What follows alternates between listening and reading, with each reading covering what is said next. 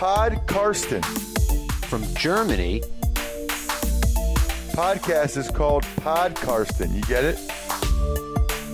Listen to Pod Karsten.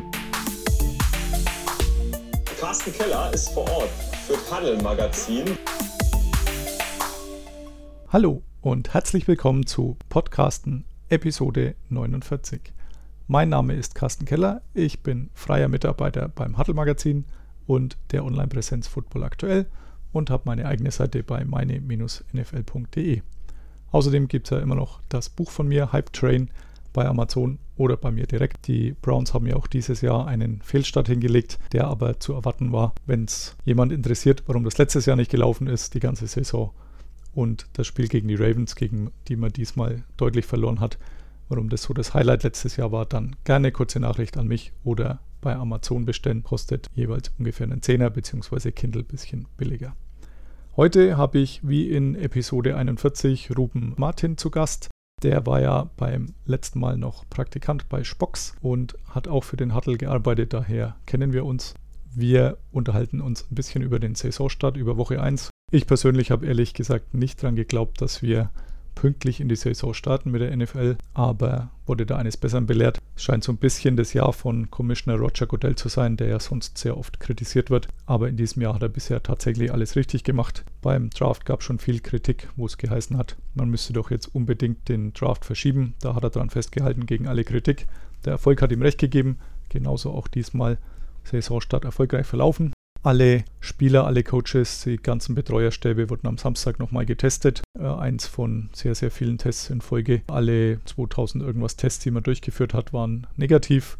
Also da kann man wirklich nicht meckern. Das Interessanteste oder das Herausragendste bezüglich Corona war noch die angelaufene Face Mask von Andy Reid im Eröffnungsspiel. Wer da wie ich nachts um zwei wieder aufgestanden ist oder so lange aufgeblieben ist, der konnte sich da bestens bei Twitter amüsieren, als man dann Vergleiche mit der Maske von Iron Man gesehen hat oder dem Mandalorian, war alles nicht so weit hergeholt und hat dazu beigetragen, dass eine sehr kurzweilige Nacht wurde und man da wirklich gut unterhalten wurde. Ja, nach Woche 1 ist oft so, dass viele Storylines, die sich so über die lange Offseason, sind ja letztendlich jetzt doch gute sieben Monate gewesen, die sich da angesammelt haben, die da weitergesponnen wurden, dass die da so ein bisschen implodieren wir wollen heute ein bisschen überreagieren, Overreaction Theater, wie das die Amerikaner nennen, und unsere Thesen so ein bisschen zum Besten geben und dabei natürlich dann auf diesen ersten Spieltag der NFL zurückschauen. Und das werden wir jetzt gleich gemeinsam zusammen mit Ruben Martin und mir.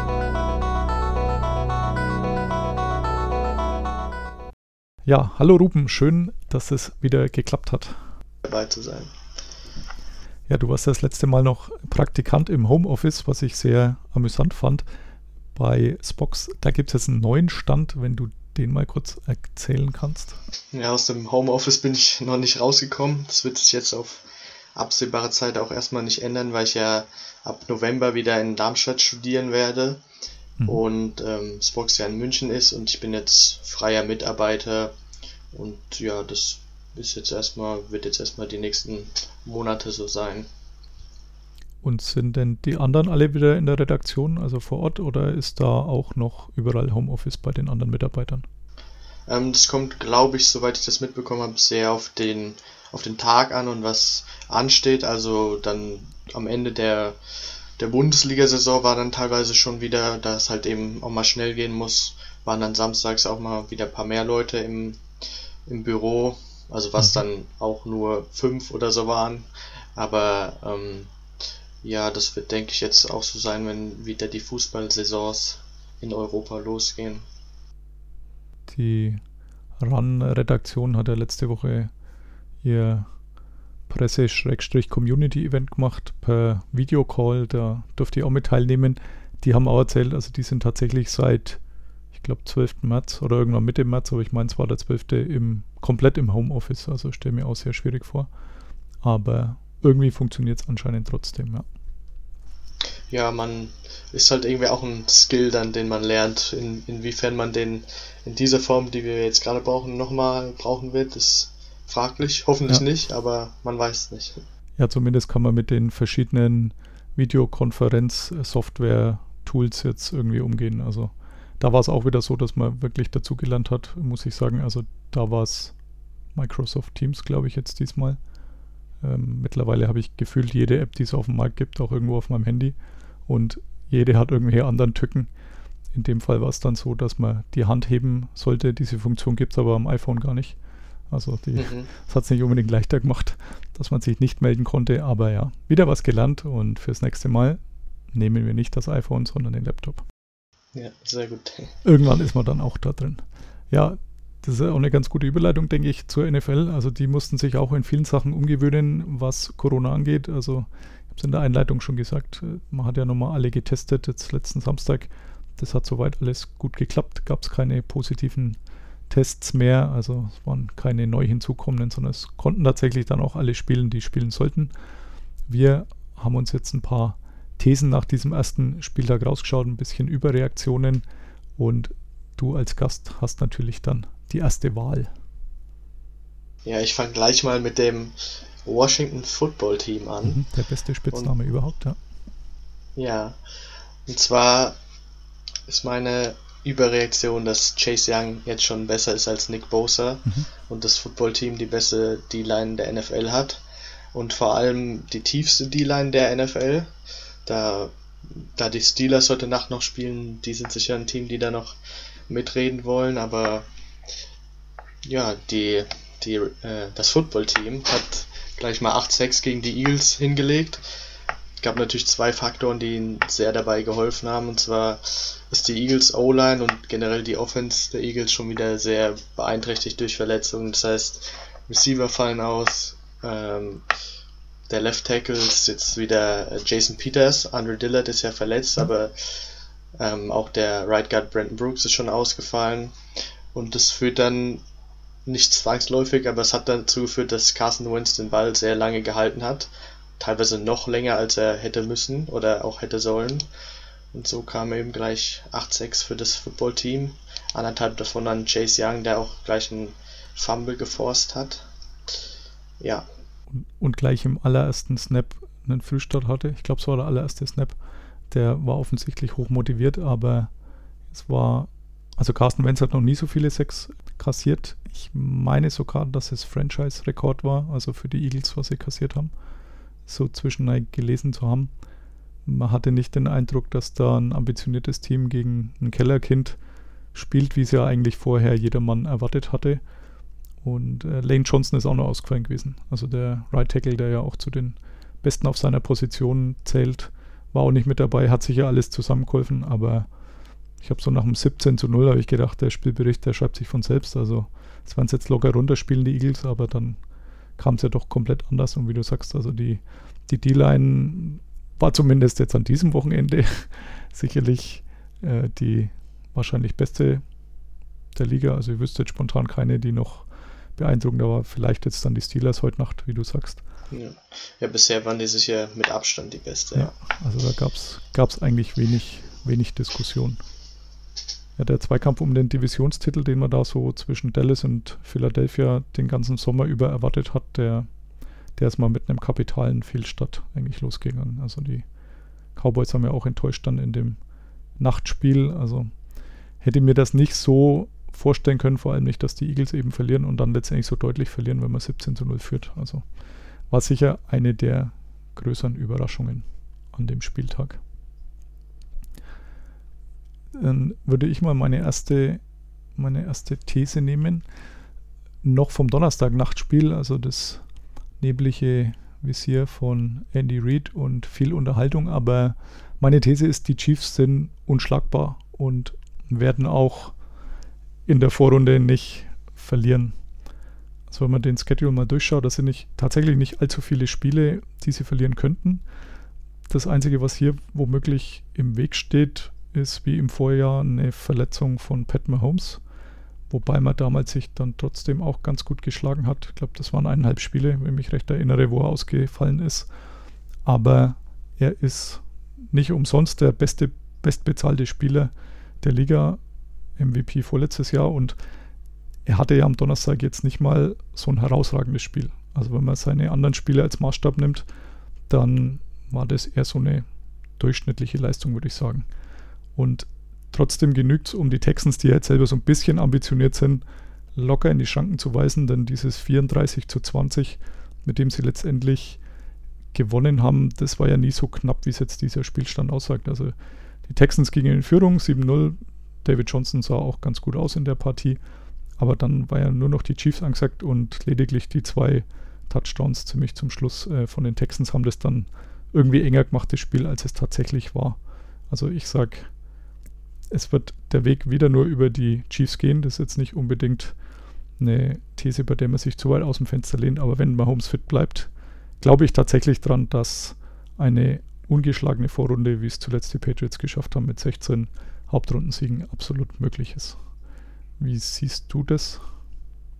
Ich fand es auch unglaublich beeindruckend, wie entspannt und unangestrengt die Chiefs 34 Punkte gemacht haben. Also das waren, mussten wirklich die, die einfachsten oder nicht unbedingt die einfachsten, aber die, die lockersten 34 Punkte nur an Offense. Also sie hatten ja kein, kein Defense-Touchdown, wenn ich mich recht ja. erinnere. Ja, nur 34 Punkte an Offense und sie haben, Mahomes hatte, ich habe irgendwie die Statistik vergessen, aber ich glaube, einen Pass über 10 Air Yards oder so.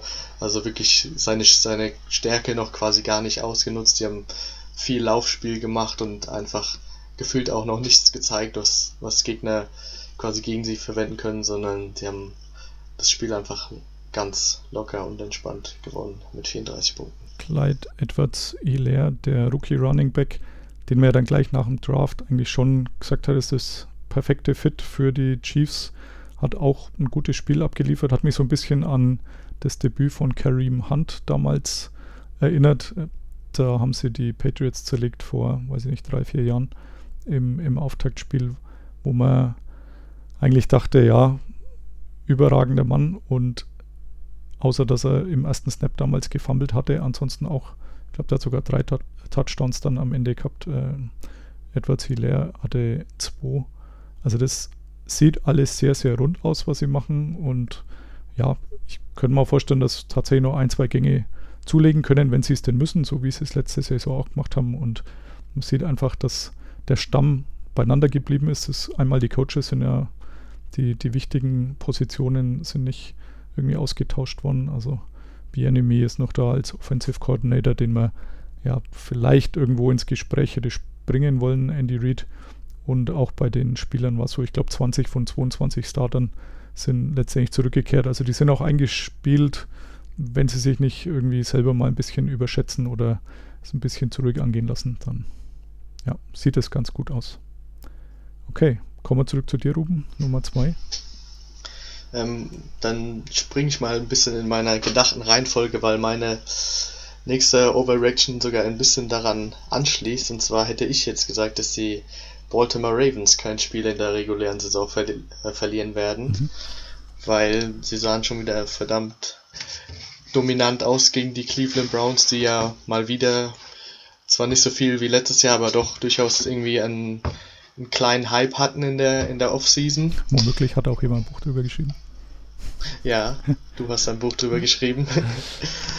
Und ähm, ich früher oder so eine alte Football-Weisheit quasi, mit der eigentlich auch schon ein bisschen aufgeräumt wurde, ist ja quasi das Defense und das Run-Game Playoff-Spiele gewinnt. Dem würde ich mittlerweile eher widersprechen, aber ich würde sagen, dass Defense und Run-Spiel Regular Season-Spiele gewinnt. Und das, das haben die Ravens, auch wenn sie jetzt nur ähm, 107 Rushing Yards hatten gegen die Browns, was da haben sie auch locker mal das Doppelte gemacht in der vergangenen Saison.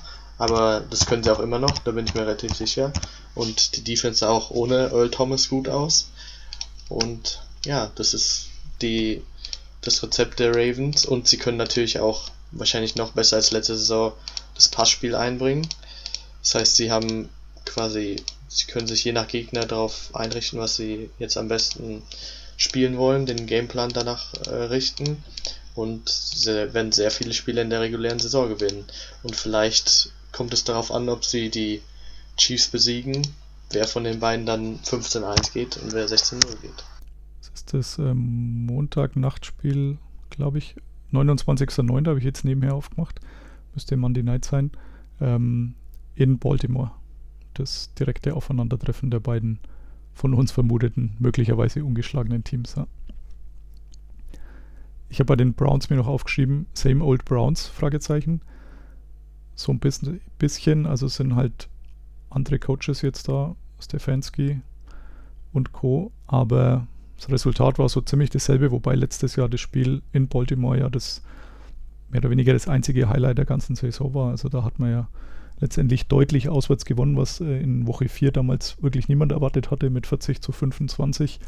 Davon waren wir diesmal Kilometer weit weg. Also da waren nur ganz wenig positive Sachen, aber Baker Mayfield auch wieder den ein oder anderen Mental Error. Also waren, war wirklich nicht so zu sehen, dass da jetzt deutlich aufwärts geht. Aber ja, bei den Ravens, die ja die letzten zwei Jahre wirklich gut in der Hauptrunde waren, kann man da auf jeden Fall mitgehen. Also das sind sehr unangenehm zu spielen. Ich sage einen Tick schlechter wie die Chiefs, sind auch nicht ganz so attraktiv zum Zuschauen, finde ich. Ist doch, doch eher lauflastig, was er denn normal, was man nicht so, nicht so attraktiv zum Ansehen ist, wie jetzt das Passspiel der Chiefs, aber nichtsdestotrotz wahrscheinlich wirklich zu Recht die Nummer 1 und 2 der AFC. Und dann kommt erstmal nichts. Wobei die Ravens noch meiner Meinung nach mit den San Francisco Niners das attraktivste Laufspiel der NFL mhm. haben. Und bei den, bei den Browns ist mir noch sehr wieder aufgefallen, wie schlecht die Verbindung von Baker Mayfield zu Odell Beckham Jr. ist. Nicht nur, weil er in einem Fantasy-Team direkt ein dickes Ei gelegt hat, sondern er hat auch, also er hat, Mayfield hat Beckham oft gesucht, 10 Targets hat er, glaube ich. Am Ende waren es drei Catches für 22 Yards und wieder einfach Abstimmungsfehler. Beckham ist eine andere Route gelaufen, als Mayfield erwartet hat und irgendwie das kennt man ja auch aus dem letzten Jahr durchaus schon. Da hat jetzt Corona auch sicher nicht geholfen, denn ich bleibe nach wie vor dabei, dass diese fehlende Offseason letztes Jahr, als OBJ nur sporadisch mal beim Training vorbeigeschaut hat, um ein paar Autogramme zu schreiben und dann erst im richtigen Trainingcamp auch wirklich da war, dass diese Chemie da einfach gefehlt hat und jetzt dieses Jahr gab es halt auch lange keine Möglichkeit, da irgendwas zusammenzumachen, dass man da wirklich äh, auf die auf dieselbe Ebene kommt oder dieses, diese Abstimmung einfach besser passt. Und dementsprechend überrascht es mich nicht. Und dann kriegt man halt auch noch neue Coaches äh, komplett, die auch wieder andere Vorstellungen haben. Da ist es halt schwierig, sich irgendwie einzuspielen oder irgendwie eine Chemie aufzubauen. Und deswegen hat es mich nicht unbedingt überrascht, dass das noch nicht so passt. Und wahrscheinlich hat OBJ nach wie vor keinen großen Bock auf Cleveland. Das ist einfach zu weit weg vom Scheinwerferlicht, das er eigentlich ganz gerne hat. So gut wie Skype, Zoom und Co. auch geworden sind, man Bälle werfen und fangen kann man da eben doch noch nicht Schwierig, gemeinsam üben. Sehr gut. Dann gehe ich mal weiter zu einem wahrscheinlich auch überraschenden Ergebnis. Äh, Detroit Lions, Chicago Bears. Mitch Trubisky geht gestellt aus dem Quarterback-Konkurrenzkampf des Sommers hervor und fährt wie zuletzt 2019, also nach der Saison 2018, zum Pro Bowl. Da hat ja fast alle Welt erwartet, dass Nick Foles übernimmt. Ähm, dem hat man jetzt auch nicht ganz wenig Geld gezahlt nach dem Missverständnis in Jacksonville, das man nach einem Jahr beendet hatte von Jaguars Seite. Gleichzeitig ist die Option auf das fünfte Vertragsjahr bei Mitch abgelehnt worden, was ja schon immer darauf deutet, dass man nicht zufrieden ist. Auch nachvollziehbarerweise, denn die letzte Saison war ja wirklich Grütze. Und so richtig gut war er wahrscheinlich nie, also selbst in dem Jahr, wo er beim Pro Bowl war, nicht. Aber jetzt hat er es gestern geschafft, äh, den Rückstand von, jetzt weiß ich gar nicht mehr, 17 Punkten oder was es zwischenzeitlich war, noch aufzuholen und letztendlich den Sieg einzufahren. Mit ganz vielen Sternchen, muss ich allerdings gestehen. Also drei Touchdowns, das war ganz gut. Interception hat er auch keine geworfen, das kennt man jetzt auch nicht unbedingt bei ihm. Aber er hat sehr viel Glück gehabt. Also zum einen dass Matthew Stafford auf der anderen Seite so ein, so ein Tipped Pick hat, so eine Interception, äh, wo so ein bisschen abgefälscht ist, äh, dass eben Trubisky da nochmal die Chance gekriegt hat zum Schluss. Und letztendlich wäre die Partie tatsächlich verloren gegangen, wenn der Rookie Running Back der Lions, DeAndre Swift, in der Endzone den, ja, fangbar ist jetzt schon fast untertrieben, also den, den hätte wahrscheinlich er selbst wahrscheinlich auch in 99 von 100 Fällen gefangen, aber gestern war eben dieser eine Tag oder dieser eine Wurf, wo er den nicht fängt, äh, der ihm durch die Hände gleitet, der Ball, der sichere Touchdown, dann hätte es auch anders ausgeschaut, dann hätte man die Partie verloren. Aber so sage ich, Mitch ist jetzt voll am Weg nach oben, nachdem er jetzt hier auch noch das Glück auf seiner Seite hat und spielt eine Pro Bowl-Saison. Stimmst du mir wahrscheinlich nicht zu, oder? Auf gar keinen Fall. Zum, zum einen war äh, die Pro Bowl-Nominierung von Trubisky 2018 war es ja, ja, so die lächerlichste, an die ich mich, glaube ich, erinnern kann. In jetzt mittlerweile sechs Jahren NFL-Beobachtung. Und äh, dafür, da hätte er jedem seiner Defense-Spieler, die, die verantwortlich waren für die Nominierung, weil Trubisky war halt der Quarterback von den Bears, die zwölf Spiele gewonnen haben und nur deswegen war er im Pro Bowl. Hätte er seinen Defense-Spielern mal mindestens ein schickes Auto ausgeben ja. müssen. Und ähm, Trubisky wird Probleme haben, sobald er nach links werfen muss. Mhm. Ich, das finde ich ist immer noch eine der witzigsten Storylines der NFL, weil es immer wieder stimmt. Und Trubisky hat sein, sein zweiter Touchdown die, die rechte Seitenlinie runter. War echt ein guter Ball, aber ich, ich gucke mir dann auch öfter mal so diese Pass-Charts an und Trubisky kann wirklich nicht nach links mhm. passen. Das ist wirklich faszinierend zu sehen.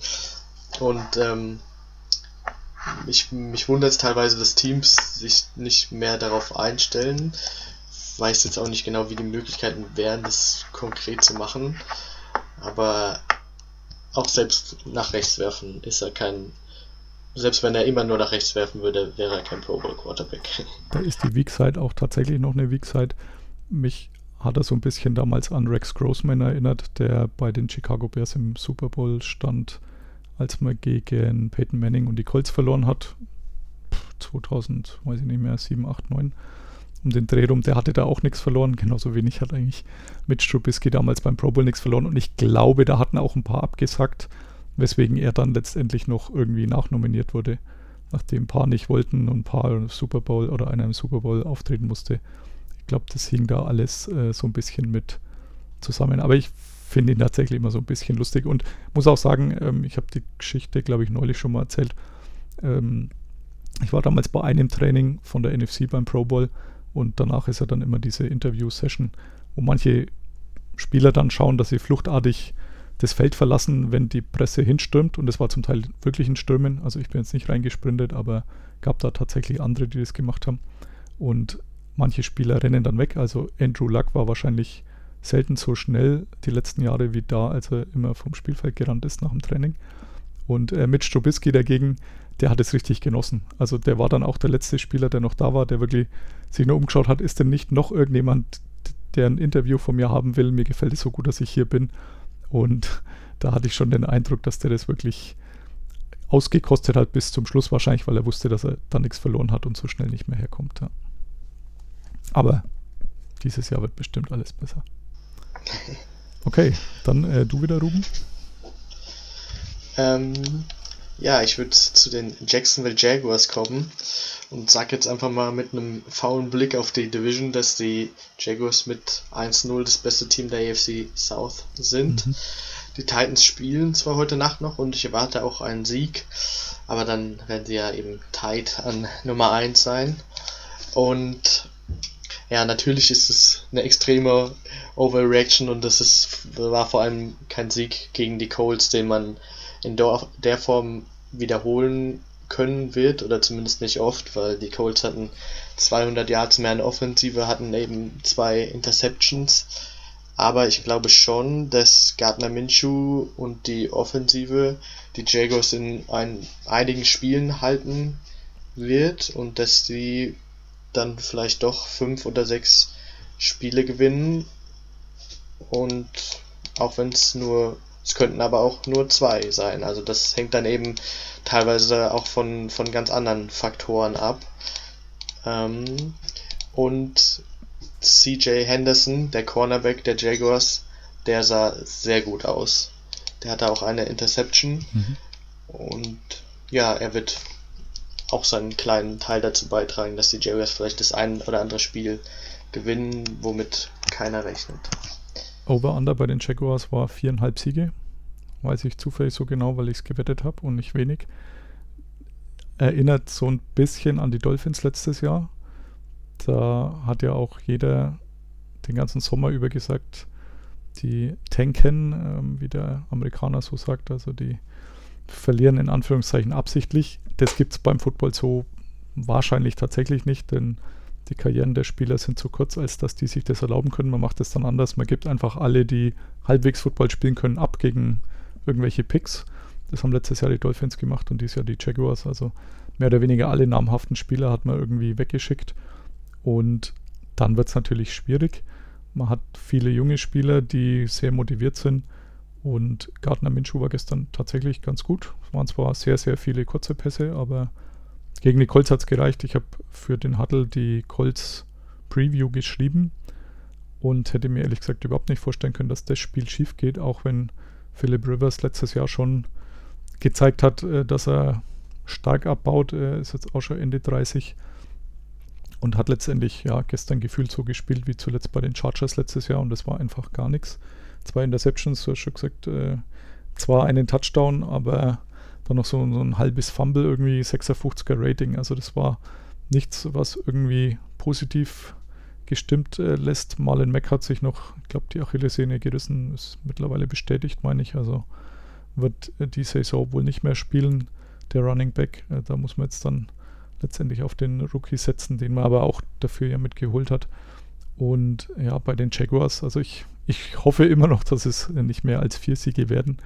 Aber das gestern haben es tatsächlich ganz gut gemacht. Also da kann man wenig dran aussetzen. Also es ging zwar los mit einem Colts Touchdown, aber ab da war Jacksonville auch immer im Rennen. Ja, und Gardner Minshew ist auch so ein Spielertyp wie Ryan Fitzpatrick bei den Dolphins letztes Jahr. Also so, so Leute, die da vor Ehrgeiz brennen und denen es auch egal ist, wenn sie mal eine Interception werfen, weil es dann im nächsten Drive äh, trotzdem mit Selbstvertrauen zurückkommen und sagen, ich kann das noch richten.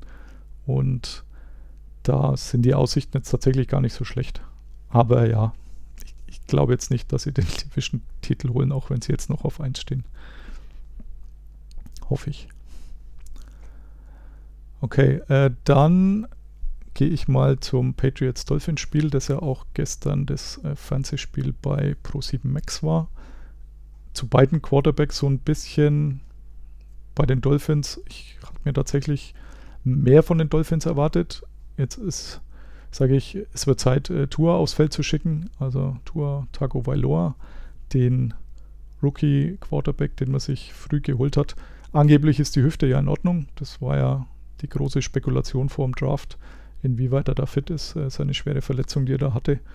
Aber Fitzmagic gestern mit drei Picks, kein Touchdown-Pass, äh, hat nur ganz wenig gute Szenen gehabt.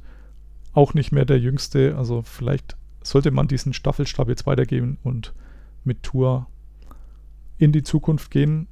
Das Rennen in der AFC East scheint auch dieses Jahr noch ein bisschen zu weit zu sein für die Dolphins. Im Gegensatz zu den Patriots, äh, die man das ganze, den ganzen Sommer über totgeschrieben hat, nachdem acht Mann per Opt-out auf die Saison verzichtet haben und auch namhafte wie ein Hightower eben. Und trotzdem hat man eigentlich die Dolphins ganz gut kontrolliert. Und Cam Newton, MVP-Form, zwar nur 155 Yards gepasst, aber noch zwei Rushing Touchdowns, äh, 75 Yards noch gelaufen mit 15 Versuchen, also so ein Fünfer Durchschnitt ist auch alles andere als zu verachten und wenn er so weitermacht, dann bleibt er im MVP-Rennen. 2015 war das ja schon mal. Welches äh, Statement findest du schlimmer von den Zweien? Ähm, dass Cam Newton im im MVP-Rennen bleiben wird, weil dafür, ich, ich glaube, es liegt gar nicht mehr so sehr an Newton. Ich bin auch ein relativ großer Newton-Fan und glaube, er kann noch gute bis großartige Leistungen in der Liga bringen, aber die, die Patriots haben einfach nicht die, nicht die Waffen, um eine gescheite Passoffensive zu aufzustellen und dann werden Newton im Endeffekt ganz einfach die, die Zahlen fehlen, um im MVP-Rennen mitzumachen und auch gewisserweise die Siege der Patriots, weil viel mehr als 10 oder höchstens 11 Siege sehe ich bei den Patriots nicht und dann wird eben jemand wie Lamar Jackson oder Patrick Mahomes, den ich auch ohne die Overreactions eher bei, also eins der Teams wird relativ, bin ich mir relativ sicher, dass die 14 Siege erreichen werden Und dann haben die Quarterbacks da eben doch nochmal die Nase vorne. Er muss ja nur zwei pro Spiel erlaufen. Nur in Anführungszeichen. Mit 32 Ja, Rushing aber das- Touchdowns könnte es reichen. das wird auch sehr schwierig werden. Ja. ja. Tatsächlich glaube ich auch, dass es schwierig wird. Und äh, was ich vor allem nicht glaube, ist, dass er die ganze Saison fit bleibt. Denn die letzten Jahre hat er nur ganz wenig fit ausgeschaut. Das gestern sah ganz gut aus, was das angeht. Aber ein, ein blöder Tackle, wie jetzt logischerweise auch bei allen anderen, aber dank seiner doch vielen Vorschädigungen und seiner Tendenz da selbst zu laufen, glaube ich, ist es nur eine Frage der Zeit, bis er irgendwann dann Stidham oder Brian Hoyer Platz machen muss, weil, weil er leider vom Feld getragen werden muss, fürchte ich. Ich hoffe sehr, dass er die ganze Saison fit bleiben wird, aber es wird auch gerade, gerade so wie die Patriots jetzt angefangen haben mit vielen Designed Runs, wird es schwierig werden. Glaube ich auch. Aber ja, nächste Woche gibt es dann wieder einen ganz anderen Gameplan von Josh McDaniels und Bill Belichick und da wirft er dann plötzlich und ja, mal gucken. Okay, hast du noch eine oder bist du durch mit deinen? Ich hätte noch eine, ja. Ich würde mal zu den Tampa Bay Buccaneers kommen. Ah, schon mal gehört, ja. Und die haben jetzt einen, auch so einen Tom Brady, von dem haben die meisten auch schon mal Mhm. gehört. Und ich sag jetzt mal, die haben keine Chance nach der Niederlage gegen die Saints, die NFC South noch zu gewinnen.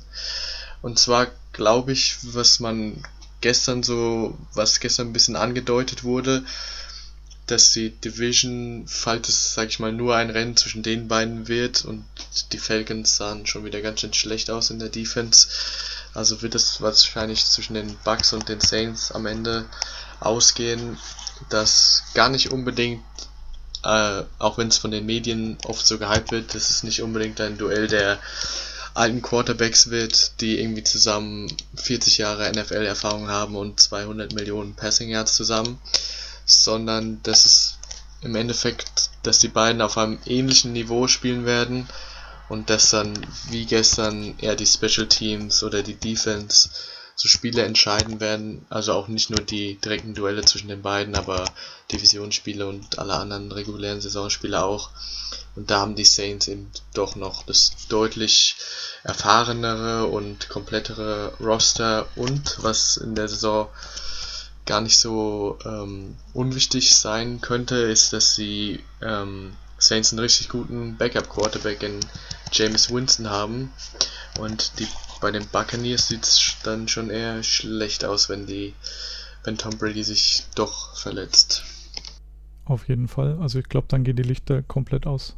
Gestern sah er tatsächlich in einigen Situationen sehr alt aus. Also es war auch letztes Jahr das ein oder andere Mal so. Vielleicht liegt es auch daran, dass man tatsächlich nicht so eingespielt ist. Denn da sind ja jetzt ganz viele am Feld gewesen, die letztes Jahr noch nicht da gespielt haben oder noch nicht zusammengespielt haben. Und ich hatte eigentlich schon gedacht, dass das Spiel letztendlich enger wird, dass da mehr drin ist, aber das sah tatsächlich gar nicht so gut aus. Also es vielleicht auch nicht unbedingt der Maßstab, wenn man bei den Saints startet, dass man da gleich einen Sieg erwarten kann. Es ging ja auch als Außenseiter in die Partie. Ich glaube, das erste Mal seit, weiß nicht mehr, vier oder fünf Jahren, dass Tom Brady in dem Spiel bei den Buchmachern als Außenseiter geführt wurde. Also seitdem waren die, die Patriots logischerweise, wo er ja vorher durchgehend war, immer favorisiert, auch wenn sie auswärts gespielt haben. Es war jetzt dann tatsächlich das erste Mal seit vielen Jahren, dass man mit äh, einem Plus-Handicap äh, in die Partie ging und das auch völlig zurecht, wenn man das dann letztendlich gesehen hat. Aber ja, der zweite Platz könnte ja durchaus reichen für die Playoffs, sage ich mal. Oder wird wahrscheinlich reichen, nachdem auch dieses Jahr einen Playoff-Platz mehr hat in beiden Conferences, ist da die Chance doch noch ein bisschen größer, ja. Ja, in den Playoffs sehe ich die Buccaneers auch schon. Okay. Dann hätte ich noch einen letzten und zwar Minnesota Vikings Green Bay Packers. Aaron Rodgers, der Draft von Jordan Love, also der Quarterback, den die Packers an 26 gezogen haben, verhindert eine Super Bowl-Teilnahme, weil man stattdessen viel besser oder viel sinnvoller noch ein Target für Rodgers geholt hätte. Gibt ja da auch diverse Statistiken, dass man die letzten Jahre da nie irgendeinen hohen Pick investiert hat in Anspielstationen für Rogers, sondern da immer erst in den hinteren Runden tätig wurde, wie auch mit einem EQ St. Brown zum Beispiel, der jetzt gestern nicht gespielt hat, sondern inactive war, weil das Rogers noch kann, hat er gestern gezeigt. 364 Pass Yards, 4 Touchdowns, keine Interception. Da glaube ich, kann man durchaus zufrieden sein. Er hat Dev Devonta Adams, der wirklich wieder sehr gut war mit 156 Yards und zwei Touchdowns, also 14 Receptions bei 17 Targets. Sehr, sehr gut. Und dann waren noch so ein paar andere, ein Lassar, ein Waldes Gatling, die auch jeweils noch einen Touchdown erfangt haben. Wenn man da vielleicht noch ein bisschen investiert hätte, letztes Jahr waren sie bei 13-3, äh, dann, dann würde da das in den Playoffs vielleicht ganz weit gehen. Klammer auf.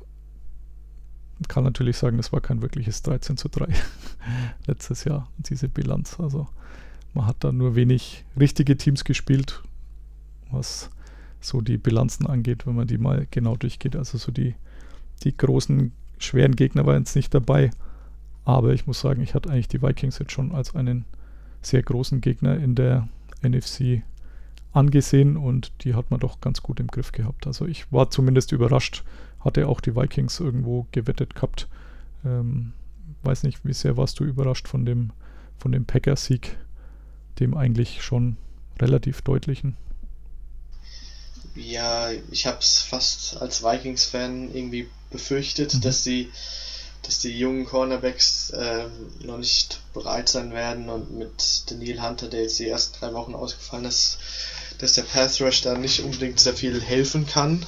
Was dann eher für die Vikings schon ungewöhnlich war, waren einfach teilweise Coverage, äh, also wo wirklich die Coverage einfach gar nicht gestimmt hat, wo einfach gar kein Spieler war. Mhm. Also nicht, dass sein Spieler quasi in der Technik versagt hat, sondern einfach nicht wusste, was sein sollte, wo dann auch die Safeties teilweise schlecht aussahen, obwohl man dann natürlich nicht weiß, welch, wessen Schuld es jetzt war. Und äh, die Vikings haben mit äh, kleinem Abstand, würde ich sagen, das beste Safety-Duo der Liga mit Harrison Smith und Anthony Harris. Mhm. Ähm, aber ja, von den Cornerbacks war es ein wenig zu erwarten, dass sie überfordert sein werden. Und ich stimme dir bei deiner Reaction zu und würde da auch noch den Zweitrunden-Pick AJ Dillon und den Drittrunden-Pick, jetzt ist mir der Name leicht entfallen, ist jedenfalls ein Tight der wahrscheinlich als Fullback eingesetzt werden soll. De Guara oder so heißt er, glaube ich. Ähm, und da hätte man locker selbst in der dritten Runde noch in diesem in dieser guten Receiver-Klasse noch einen brauchbaren Receiver auswählen können. Und ähm, ja, die, die Regression von 13 zu 3, die man weiß, dass sie kommen wird, also nur weil die jetzt das erste Spiel dominant waren, die Regression trotzdem kommen, aber man kann die ja trotzdem entgegenwirken oder es zumindest versuchen und das hätte man mit einem oder zwei Receivern sicherlich eher geschafft als mit einem Backup Quarterback, einem dritten Running Back und einem irgendwie Fullback, der vielleicht ein Drittel der Snaps spielen wird. Und die zudem ist die Defense immer noch und die Secondary der Packers jung und hat noch ähm, hat sehr hohes Potenzial, glaube ich, und kann sich noch verbessern. Also da ist man nicht unbedingt so weit von einem tiefen Playoff-Run entfernt hätte man Receiver gedraftet. Weil die, die Offense lief jetzt gestern sehr gut, aber das lag nicht wirklich daran, dass jetzt, weil das Scantling oder Lazar gezeigt haben, dass sie über eine ganze Saison irgendwie gute, gute Nummer 2 und Nummer 3 Waffen sein können, sondern es lag, wie gesagt, eher an den jungen Vikings Cornerbacks. Ja, ich bin auch gespannt, wie es da weitergeht. Jetzt die nächsten nächsten Spiele werden da sicher ein Fingerzeig sein bei den Packers. Haben jetzt zu Hause die Lions, die ja eben ja, unglücklich oder durch Unvermögen jetzt verloren hatten. Aber dann bei den Saints zu Hause die Falcons und dann bei den Buccaneers und Texans. Also sind jetzt alles nicht ganz leichte Aufgaben. Da wird man dann schon ein bisschen sehen, wie weit die Regression dann vielleicht doch noch kommt, die du angesprochen hast. Ja. Okay, dann würde ich sagen, lassen wir die Overreactions gut sein. Mich hätte so interessiert, was war für dich so an diesem Spieltag die, die größte Überraschung? mh, wenn ich mich auf ein Spiel und nicht auf irgendwie auf einen einzelnen Spieler oder so beziehe, dann würde ich die das Spiel der ähm, also jetzt das jüngste Spiel quasi zwischen den äh, Dallas Cowboys und den Los Angeles Rams nehmen. Und zwar habe ich irgendwie die Rams so im Laufe der Offseason immer ein schlechteres Gefühl gehabt und generell mit dem mit dem Outlook der oder mit der Zukunft der, der Franchise quasi, weil sie kaum Erstrundenpicks in der Zukunft haben und jetzt irgendwie war so, sie werden wahrscheinlich sieben oder acht Spiele gewinnen und dann haben sie nächstes Jahr keinen hohen Draft. Oder hätten sie sowieso nicht, aber sie sind dann in keiner Position irgendwie sich groß zu verbessern und sind irgendwie so für Jahre fürs Mittelmaß verdammt, was in der NFL irgendwie tödlich ist für eine Franchise. Und ähm, aber ich habe, auch wenn, wenn mir immer klar war, dass Aaron Donald der beste Verteidiger und auch der beste Spieler der Liga immer noch ist, irgendwie ein bisschen vernachlässigt, wie sehr er einfach ein Spiel übernehmen kann, was er gestern wieder gemacht hat. Und es hat der, der Defensive, die zwar viele Starter verloren hat, irgendwie trotzdem extrem geholfen. Und die Cowboys machen ein bisschen da weiter, wo sie letztes Jahr aufgehört haben. Also die die Cowboys hatte ich jetzt vor dem Spiel echt hoch auf dem auf der Liste quasi, dass sie schon um den Super Bowl mitspielen können. Habe ich natürlich immer noch. Also wie gesagt, das sind ja nur Overreactions, aber sie haben die Offense sah teilweise gut aus und hat dann aber nie so zu Ende gespielt und dann auch im Endeffekt das Spiel nicht zu Ende gespielt und wieder ein knappes Spiel verloren, was so die Story der Cowboys aus der letzten Saison war. Ja. Also man produziert schon irgendwie Stats, aber nicht viel mehr, auch weil man halt oft zurück ist. Aber mich hat am meisten eigentlich enttäuscht, dass relativ wenig Druck auf Jared Goff kam. Also die, die Zugänge, die man ja da in der D-Line hatte mit Alden Smith, der wirklich ein sehr gutes Camp gehabt haben muss. Das war letztendlich dann der Einzige, der auch einen Sack hatte jetzt in der Partie. Und die Rückkehr von Randy Gregory, der immer dann, wenn er mal gerade nicht gesperrt war, was wesentlich mehr war wie Zeiten, wo er spielen durfte, da war er dann immer ganz gut. Deswegen habe ich schon gedacht, also mit Demarcus Lawrence, den beiden, da geht bestimmt was, aber das war wenig. Genau, Everson Griffin hat man auch noch ähm, von den Vikings letztendlich ähm, gekriegt, auch billig gekriegt, aber ja, da kam für mich doch zu wenig bei rum. Mal gucken, ob sich das ändert und die Offensive hat es, wie du sagst, sah so ein bisschen wie letztes Jahr aus. Das ist auch die einzige Position bei den Coaches, wo sich ja nichts geändert hat. Äh, Kellen Moore ist weiterhin der OC, alle anderen sind mehr oder weniger durchgetauscht worden. Aber ja, es kam trotzdem zu wenig bei rum.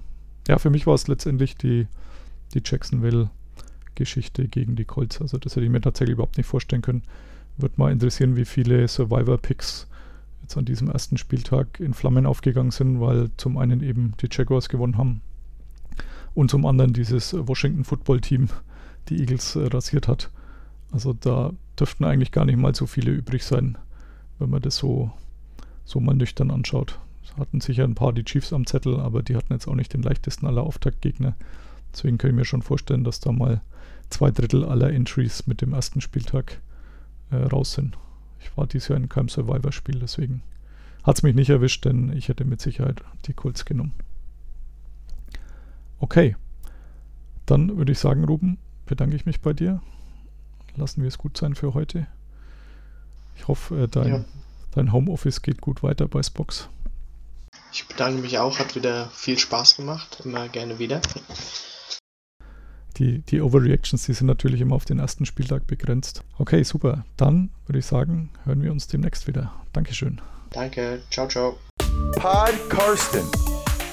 Ja, schönen Dank auch nochmal an dieser Stelle an Ruben fürs Mitwirken hier. Wir haben uns lang und breit den Kopf zerbrochen, aber uns ist tatsächlich kein tauglicher Namenssponsor eingefallen. Also weder in der NFL ist die Nummer recht beliebt, noch in der NBA, NHL oder im Baseball. Ist aber auch nicht so schlimm. Dann wird jetzt 49 eben nicht vergeben. Die Nummer retiren wir einfach, gibt keinen Namenssponsor. Und damit sind wir dann auch am Ende für heute. Herzlichen Dank fürs Zuhören bis hierher. Ihr dürft gerne eine Bewertung bei iTunes hinterlassen oder auch zum Buch bei Amazon. Solange das Ganze immer gut ist, bin ich da sehr, sehr dankbar. Und ansonsten hören wir uns dann beim nächsten Mal wieder in Kürze. Bis dahin, bye bye. Listen to Pod Karsten. Pod Karsten. Thank you, Karsten. go with. Carsten Keller ist vor Ort für Paddel Magazin.